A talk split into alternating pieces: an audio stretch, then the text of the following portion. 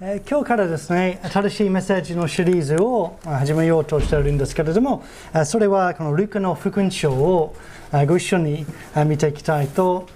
思っています、えーまあ、ルカの福音書を、えーまあ、読むと、まあ、もちろんイエス様のことに、まあ、だってイエス様のことをあーもっと深く知ることができてまた大きな他にもた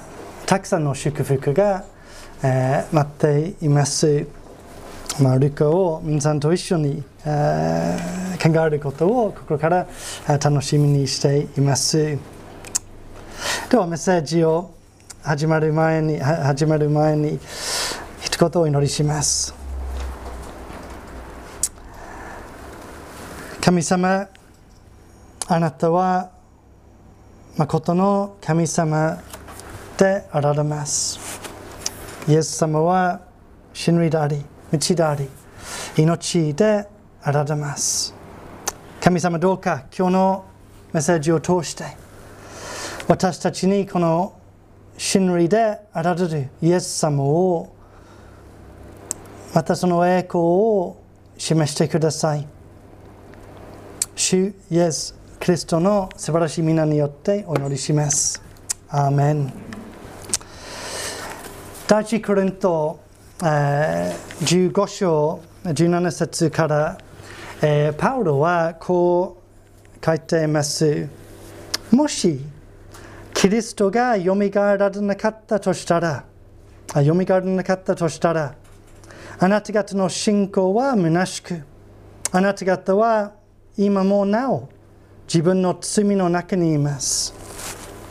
そうだとしたら、キリストにあって眠った者たち、これはあの亡くなった信者ですね。キリストにあって眠った者たちは滅んでしまったことに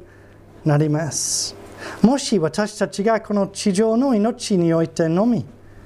キリストに望みを抱いているのなら、私たちはすべての人の中で一番哀れなものです。同じようにイエス・キリストが聖書に書いてある通りに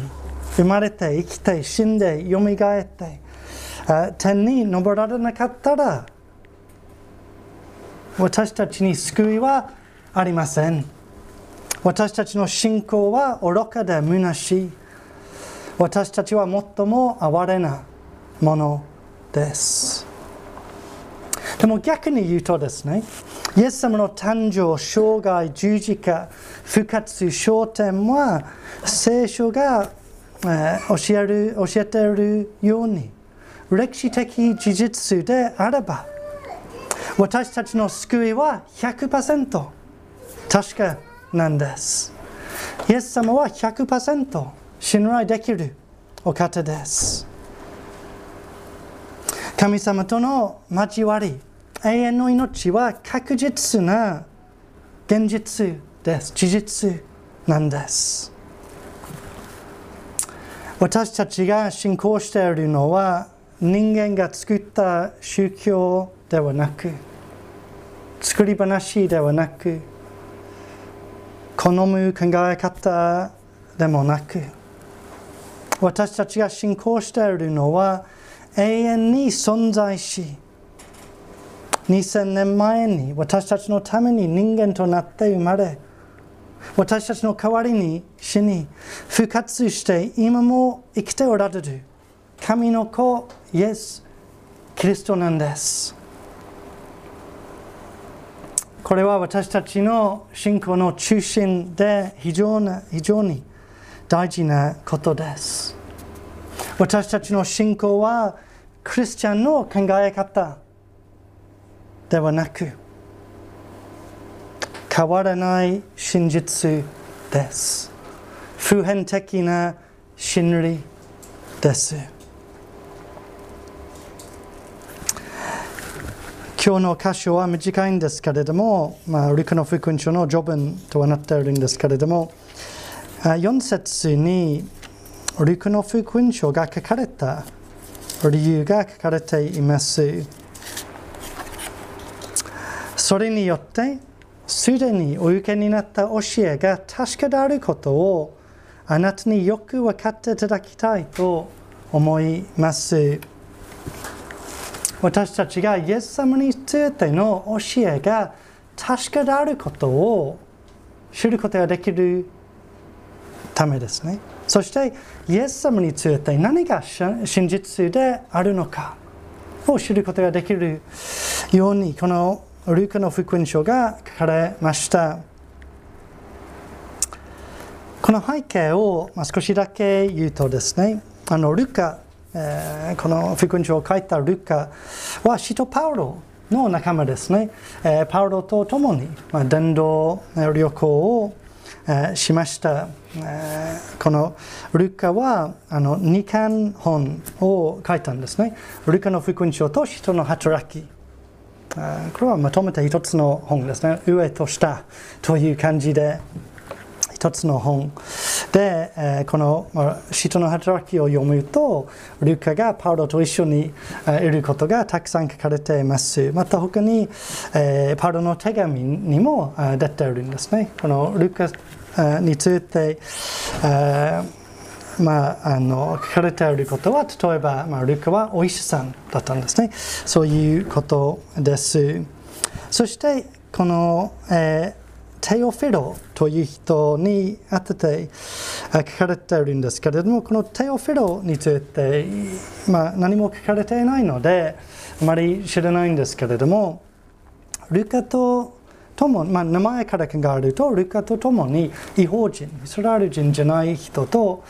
えー、分かりますね。そしてこのテオフィロ様と書かれているんですけれども、この様は、あのまあ、特定のあの言葉でおそらく、まあ、ローマの政府で何かあの高い、えーまあ、位置があった地位があったようですけれどもでも、まあ、それは確かではありません、えー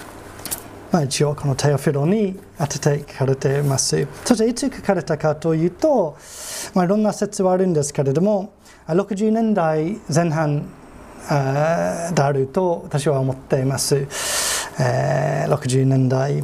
前半書かれたというわけですね。4つの福音書が書かれた1つの理由はですね、そのイエス様の出来事の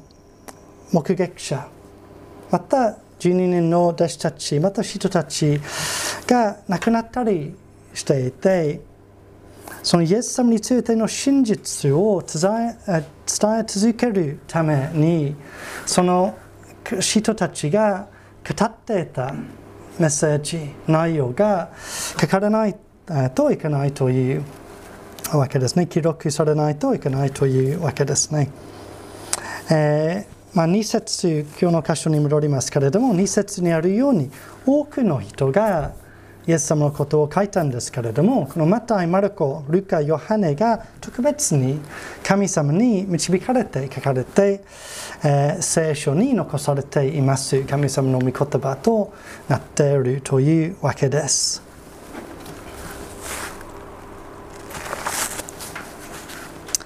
では、今日の箇所から何が学べるのでしょうか。えー、2つのポイントがありますけれども、1つ目。信仰の私たちの信仰の根拠は歴史上の事実にある私たちの信仰の根拠は歴史上の事実にあるつまり私たちの気持ちにあるとかではなく歴史上の事実にあるじゃあ例えで説明しましょう車のブレーキパッドがなくなったとしますね。当然、その車をあの修理屋さんに出しますね。そして翌日、車を取りに行くと、修理屋さんは、あ、できたよ。あのブレーキパッドを交換して、新しいのをつけたから、車は大丈夫ですよ。安全に運転できますよと言うんですね。まあ、それを聞いて安心すると思うんですね。あ、私はこれから安全に運転できると確信すると思うんですけれどもしかしもしですね修理屋さんが直したと言いながら事実上何もしなかったとしたらどうなるのでしょうか自分がそのブレーキパッドが直されたとどれほど強く信じても事実上直され直されていない。あの車を走らせるとあのブレーキを踏んでもあまりかからないで大事故になるでしょう。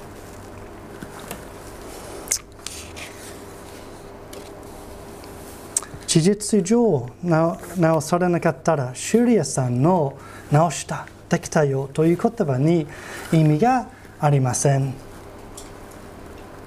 同じようにイエス様は事実上誕生して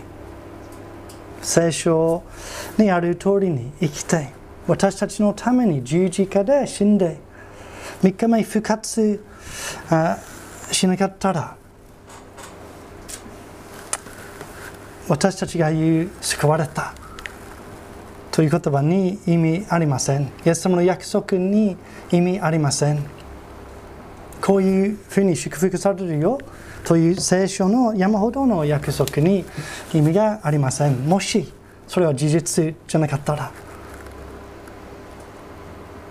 そうなれば私たちの信仰は空想だけとなってしまいますしかしキリスト教は空想ではありませんこれは歴史上の成し遂げられた事柄に基づいていますもしその修理屋さんが本当にあの修理をして直す直したとしたらブレーキがかかるんですね同じようにイエス様が本当に十字架で私たちのために死んでくださったから私たちの救いは本当のことです。事実です。現実です。真実です。また私たちの救いは旧約聖書の予言の成就にも基づいています。歴史上の事実、それがイエス様が生まれる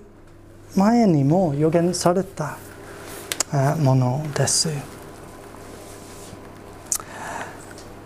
ルカはたくさんの目撃者と話し、綿密に調べて、イエス様についての真実を確認しました。それをもってこの福音書を書きました。これは真実です。聖書が言うこと、ルカの福音書、聖書全体が言うことは真実なんです。えー、現代も綿密に調べる人がいます。えー、その一人はですね、この本も書いたんですけれども、あのリー・ストローベル、えというあの人なんですけれども、彼はあのアメリカ人のジャーナリストですね。えー、彼の専門は法律。法律専門のジャーナリストえー、としてですね綿密にあの事柄を調べることは、まあ、得意だったんですね彼の能力で彼の仕事でも、えー、あります彼はあの無神論者なんですけれどもあのなんと奥さんがクリスチャンとなってしまったんですね。あのその奥さんがそう言うとあのストロベルさんは驚いて「え？はああどうしよう。あの妻がクリスチャンとなってしまった。そんなバカなことがあるのか。という感じですね。どうしてもその信仰を壊したかったんですね。あのその妻を奥さんをクリスティ教から救い出そうとしたんですね、まあ、そのためにいろいろ考えたんですけれども、あまあ、結論としてですねやっぱり私は、まあ、綿密に調べることが得意だからこのクリスト教を綿密に調べてそれが真実ではないということをあの証明したら妻はあのその信仰を捨てるんじゃないかという感じで彼は本当に時間をかけてあの聖書をはじめ、まあ、歴史のあのいろんな本をあの集めてたくさん読んで考えて調べたりしてたんですけれども、えー、でもそのそうあのしているとですね調べれば調べるほどこれは真実ではないかと認め始めたんですね。そしてまあ調べが終わったらこれは間違いなく真実なんだ。このイエス・キリストが聖書に書いてある通りに生まれて生きて十字架で死んで復活した。と認めなければならなくて彼はクリスチャンとなりました。そしてあの、まあ、このような本また今借りられていると思うんですけれどももう一つ日本語に訳されているこのぐらいの本でそのクリスト教の、まあ、歴史的なあの根拠証拠をあの並べた、まあ、500ページぐらいのあの本もあの書いたんですね。これは真実なんです。歴史上の事実に基づいていることを私たちは信じています。キリスト教と浄土仏教が似ているとよく言われるんですけれどもしかし、まあ、表面的なところで似ているところがあってもよく調べると似ても似つかないものですね。あのえー、まあ決定的な違いがいっぱいあるんですけれども、えーまあ、浄土仏教の学者でありクリスト教会のあの牧師神学者でもあるあの岡山秀夫先生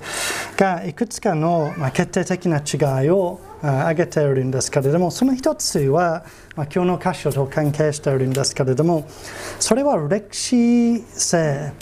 における違いです。浄土仏教とクリスト教の歴史性における違いです。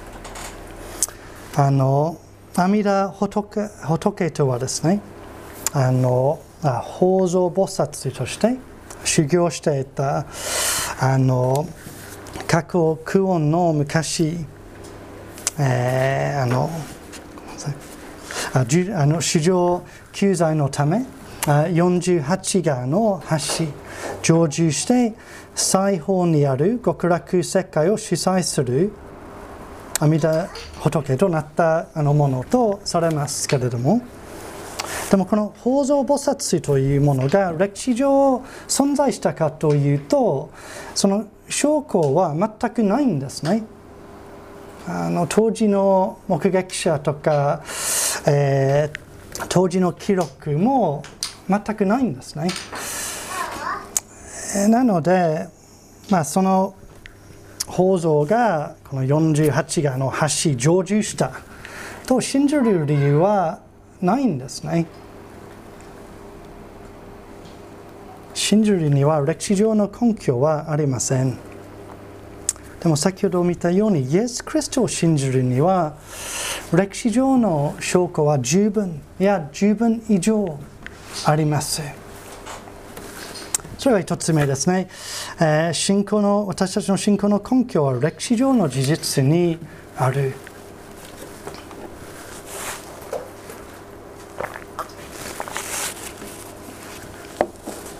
なので、まあ、イエス様が本当に救い主であるのかと、まあ、あの気持ちとして信じられない時だってもこの歴史に基づいているということをぜひ覚えていただきたいと思うんですね。これは私たちの気持ちによるものではなく歴史過去の出来事にあったにあることです。では2つ目。私たちの信仰の内容は真実じゃなければなりません。私たちの信仰の内容は真実じゃなければなりません。つまり私たちが信じなければならないのは自分に都合のいいイエス様でも自分の文化などに順応されたイエス様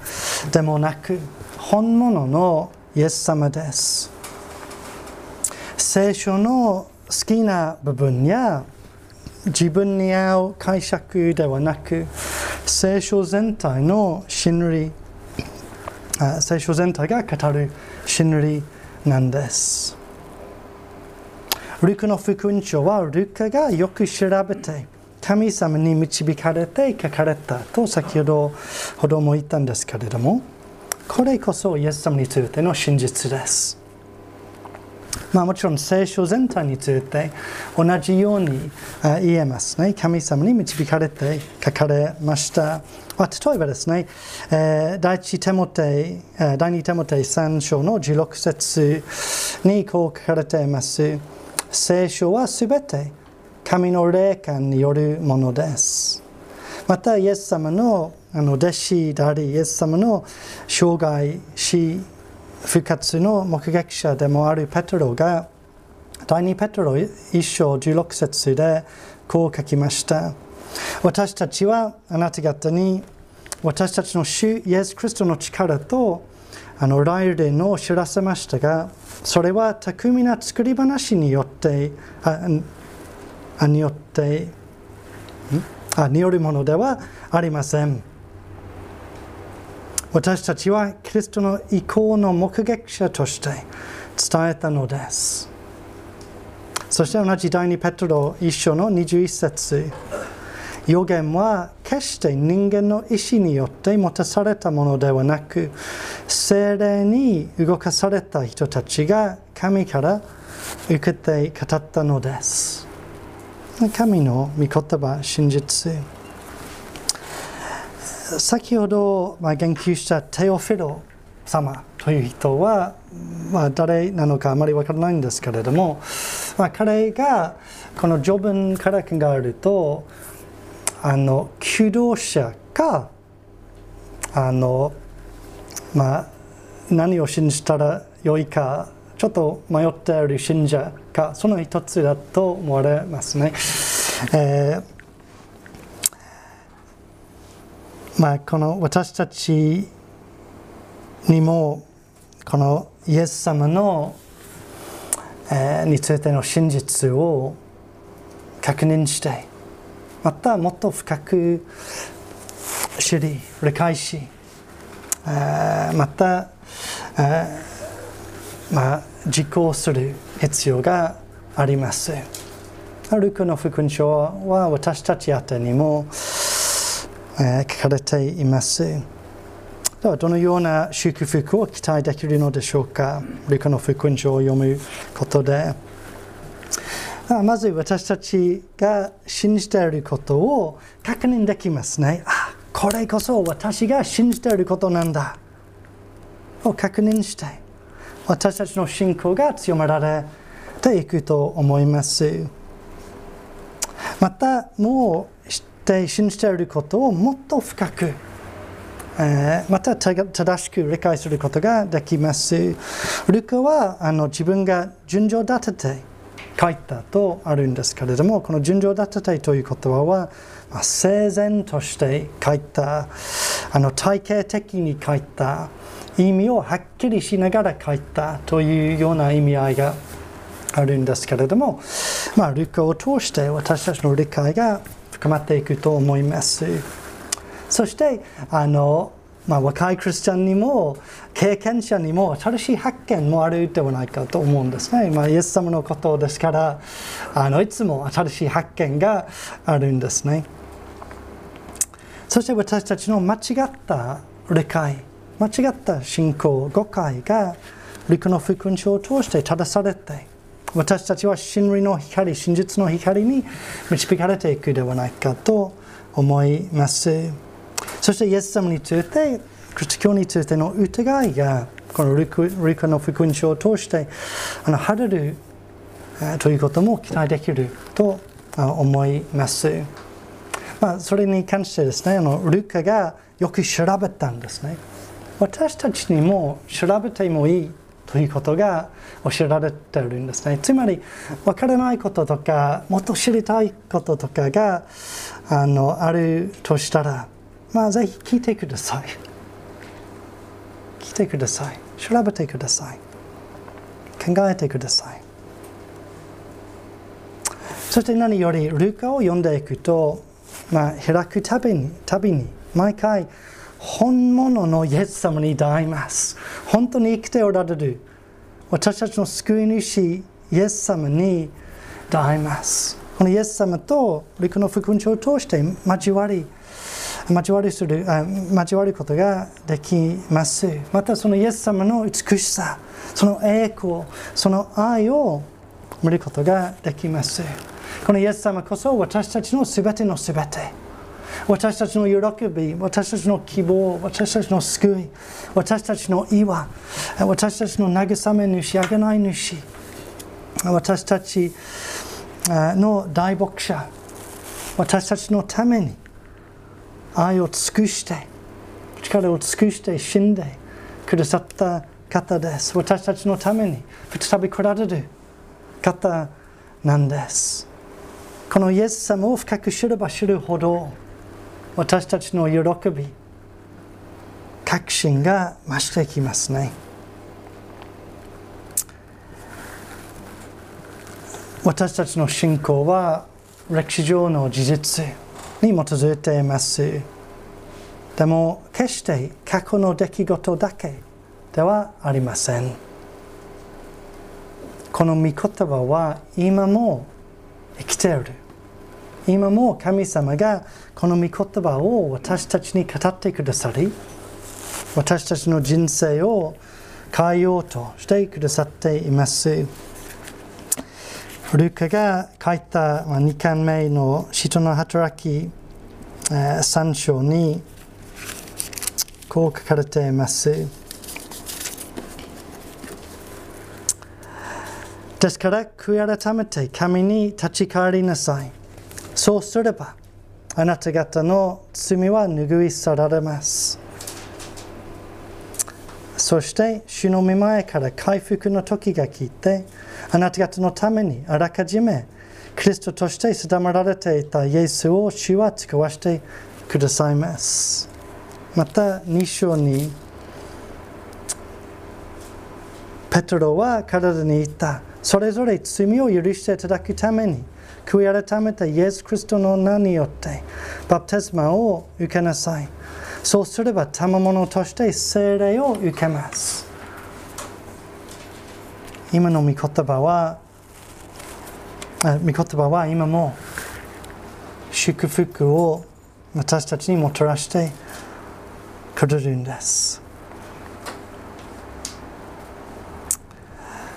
私たちの確信イエス様に対する確信が強くなればなるほど私たちがその喜びを日々経験できるようになります。最後にルカの福音書の一章78節79節を読みします。これは私たちの神の深い憐れみによるその憐れみによりあけぼのの光が糸高きところからこのあけぼのの光はイエス様ご自身ですね。あけぼのの光が糸高きところから私たちに訪れ、暗闇と死の影に住んでいた者たちを照らし、私たちの足を平和の道に導く。ルカの福音書を読んでいくと、私たちはますますこのイエス様の光に照らされて、平和の道に導かれて、喜びに溢れます。私たちの信仰は歴史上の事実に基づいています。また私たちは聖書を通してイエス様についての神様についての真実を知ることができるんです。感謝したいと思います。では応答の祈りを伊沢さんにお願いします。